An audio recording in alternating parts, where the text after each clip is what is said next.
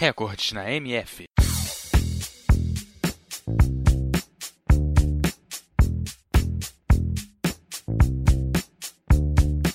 O atletismo é um conjunto de esportes constituído por três modalidades: corrida, lançamentos e saltos.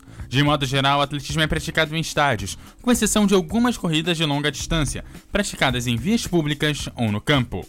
Hoje você confere mais um recorde do atletismo. Você sabe qual a maior distância já conquistada no salto em altura? Bom, no feminino é. Costa de Nova conquistou a marca de 2,09 metros no dia 30 de agosto de 1987.